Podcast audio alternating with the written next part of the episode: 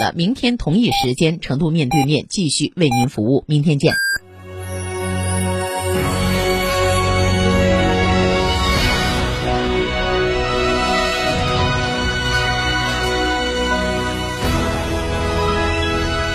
成都的声音，FM 九九点八，成都人民广播电台新闻广播。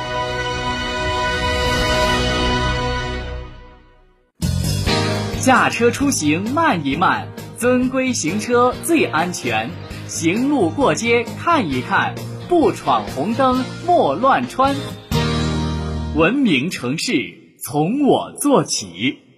新三好 SUV 博越 L 王者归来，十二点五七万元起，首任车主三年或六万公里免费基础保养，增换购至高四千元补贴，三十六期零息，至高贴息七千元。寻三圣乡成都品信吉利六六八九八九六八。从别墅到别墅生活，山顶为您想的更多。山顶装饰十四年专注高端整装定制，微信预约五个 V 九四六五个 V 九四六，电话预约八幺七幺六六六七八幺。幺七幺六六六七，在成都有别墅的地方就有山顶装饰。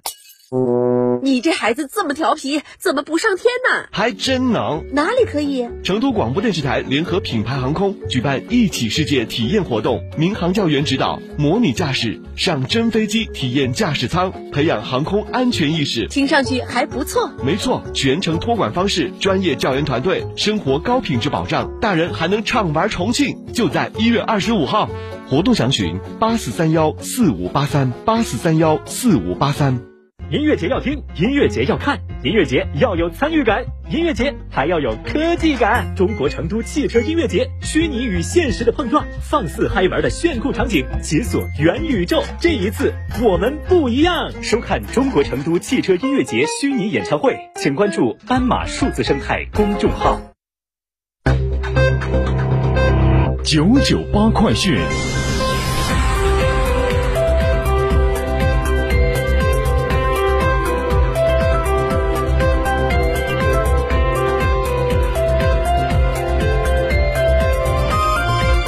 听众您好，欢迎收听九九八快讯，我是浩明。现在是上午的十一点零二分，来关注这一时段的新闻。成都市新经济发展工作领导小组办公室在近日印发了《成都市元宇宙产业发展行动方案（二零二二至二零二五年）》，这是成都首个聚焦元宇宙的政策文件。行动方案就提出，到二零二五年，成都元宇宙产业体系初具规模。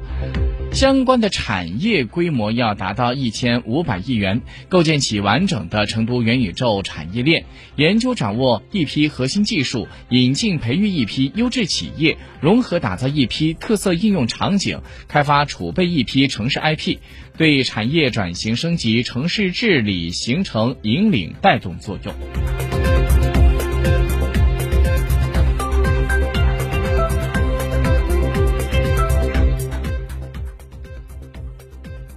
一月三号，四川省二零二三年公务员考录公告陆续在四川省人社厅的官网人事考试专栏发布。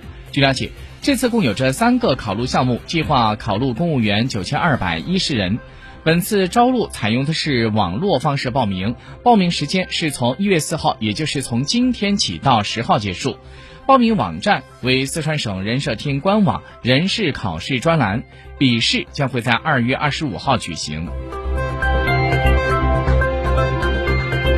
昨天，国务院联防联控机制综合组发布通知，提到要按照服务人口百分之十五到百分之二十的标准，为基层医疗卫生机构配齐配足新冠病毒感染对症治疗的中成药、退烧药、止咳药以及抗原检测试剂盒配备，确保机构可用量始终保持在两周以上。各地要为高龄老人、有基础性疾病患者等重症高风险人群和困境儿童发放健康包。据中国疾控动态微信公众号消息，中疾控在日前发布关于 XBB. 点一点五毒株这些知识您需要了解的文章，就指出，有报道 XBB. 点一点五可能有着较强的免疫逃逸能力，引起国际社会关注。但美国的 CDC 监测数据显示，近几周 XBB 系列的变异株占比增加期间，新冠感染者报告数、住院的病例数、死亡病例数并没有出现。显著的增高，在美国，XBB. 点一点五引起的再感染比率还需要进一步的动态观察。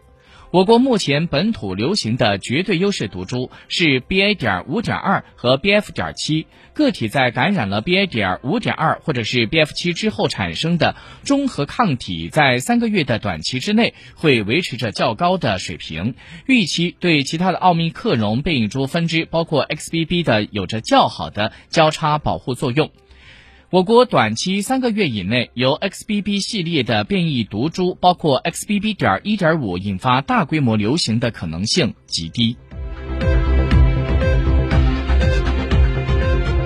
今天，人民币对美元中间价报在六点九一三一，上调三百四十四个基点。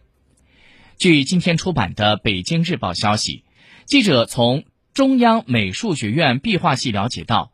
我国著名的艺术家、美术教育家、中国艺术设计大师、中国壁画运动的开拓者之一，中国文联第十届造型艺术成就奖获得者、中央美术学院的教授、中共党员周令钊同志，于二零二三年一月三号十五时零六分安然离世，享年一百零四岁。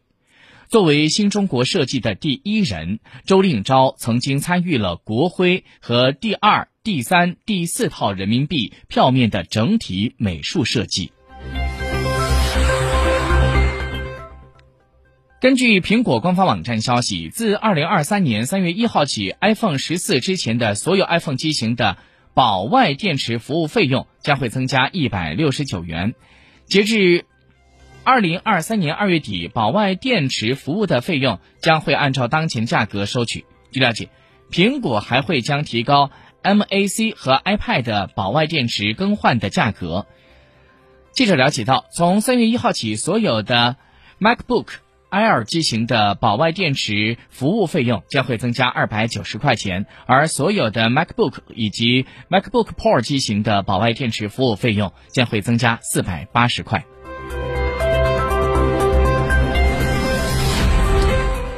国际消息：因为薪酬、工作岗位和工作条件等方面的诉求长期没有得到解决，英国铁路工人在本周再次进行了大罢工。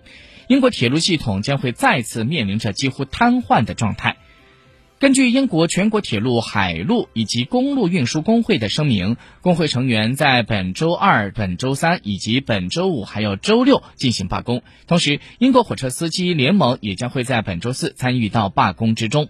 罢工将会使得包括苏格兰和威尔士的大部分地区的火车服务陷入到瘫痪，约有一半的英国铁路将会被迫关闭，能够维持运转的线路只剩下了不到两成。